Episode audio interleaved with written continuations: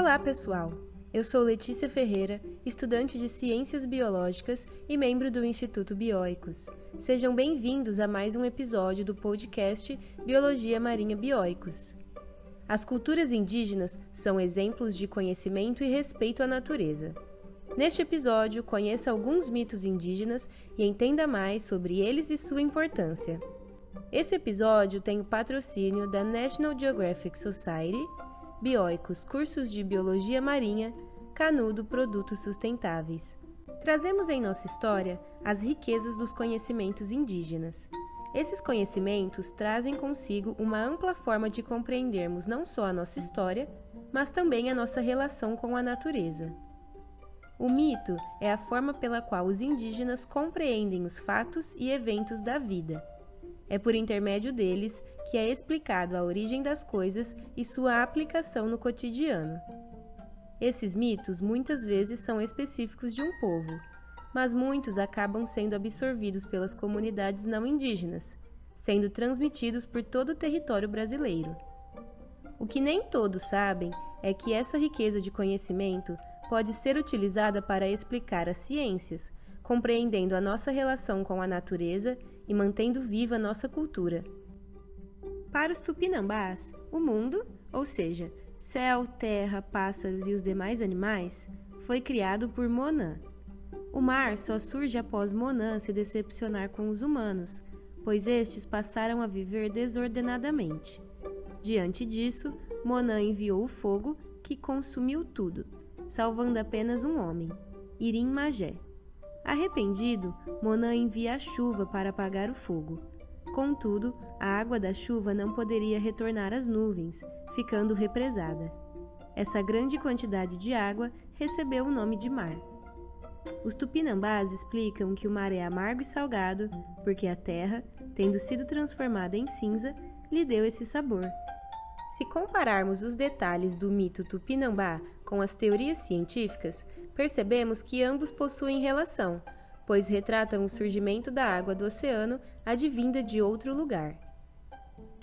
Outra abordagem é com relação ao sabor salgado da água, que ocorre devido à natureza da água pura e aos materiais nela dissolvidos.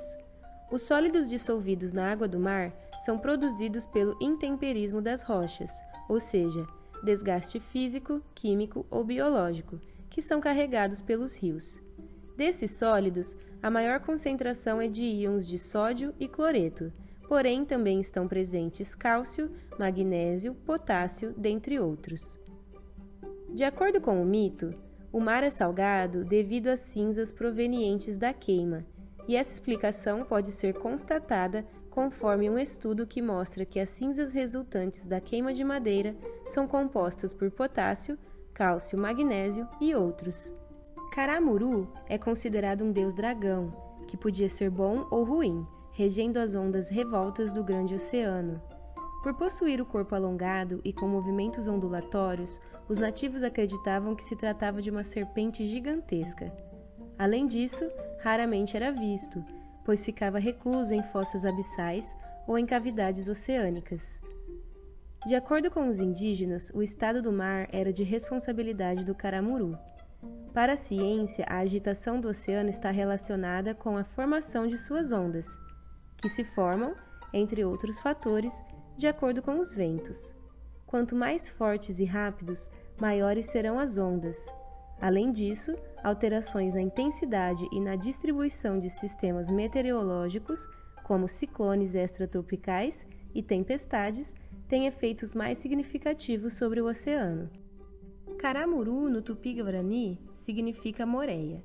E se nos atentarmos, este ser mitológico possui morfologia e hábitos semelhantes a uma moreia.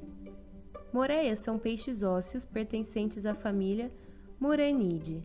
Seu corpo é alongado e comprido lateralmente, semelhante a uma serpente. São animais que podem atingir até 4 metros de comprimento, ocorrendo nas regiões tropicais e subtropicais. Além disso, são encontradas tanto em águas rasas quanto profundas, habitando fendas de rochas e recifes de corais. A história de Japeuzá, um mito do povo guarani, está relacionado à criação dos primeiros humanos por Tupã. A humanidade surge a partir de Rupave e Sipave, que tiveram várias filhas e apenas três filhos, dentre estes, Japeusá.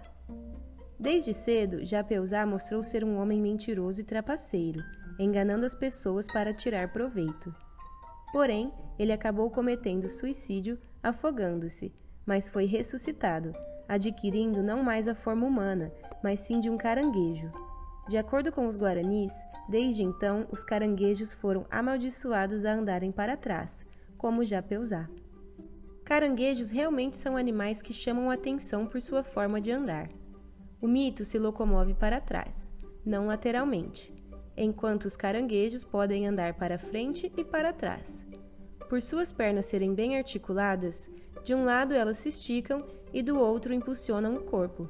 Assim, andar de lado se torna comum, principalmente quando precisam se locomover rapidamente. O mito do Ipupiara é um dos mais conhecidos, proveniente dos tupis. Este monstro habitava a cidade litorânea de São Vicente, São Paulo, no século XVI, e de acordo com os indígenas, ele atacava pessoas e animais, matando-os e levando-os para o fundo do mar. Isso tornava-o conhecido como demônio colecionador de almas, posto que as almas destas pessoas ficavam presas nas profundezas do oceano. Para os estudiosos, o Ipupiara nada mais era que um lobo marinho, que chegava ao litoral do estado de São Paulo. De fato, a figura do Ipupiara é semelhante à desses animais, se pontuarmos algumas características entre ambos. O Ipupiara é relatado como um monstro com mais de 15 palmos de comprimento, o que é aproximadamente 3 metros e meio, com pelos no corpo e cerdas no focinho. Sabe-se que os lobos marinhos podem atingir quase 3 metros de comprimento. Seu corpo é adaptado ao ambiente marinho, com membros em formas de nadadeiras e cobertos por pelos. Geralmente sobem à praia em busca de alimento e podem ser agressivos com a aproximação humana, visto que não estão acostumados conosco. Os mitos indígenas retratam a história de diversas culturas e talvez nem conheçamos todos eles. Preservar e respeitar estes mitos é uma forma de respeito a esses povos, além de manter acesa a nossa história como brasileiros. Além disso, as culturas indígenas, aqui representadas por alguns de seus mitos, são exemplos de conhecimento e respeito à natureza e nos mostram o quanto podemos aprender e ensinar a partir deles. E aí, galera, gostaram desse episódio e querem saber mais? Esse podcast foi baseado em um artigo publicado na nossa revista Biologia Marinha de Divulgação Científica do Instituto Bioicos, de autoria de Aline Pereira Costa, Fernanda Cabral Jerônimo, Thaís Sempre Bom, Rafaela Duarte Silveira e Douglas Peiró. Acessando os links na descrição, você poderá acessar esse artigo e será redirecionado ao nosso portal bioicos.org.br. Por lá, você apoia o Instituto, apoiando a você mesmo, se inscrevendo em nossos cursos e adquirindo os nossos e-books. Por hoje foi isso, pessoal. Aqui é Letícia Ferreira e até o próximo episódio.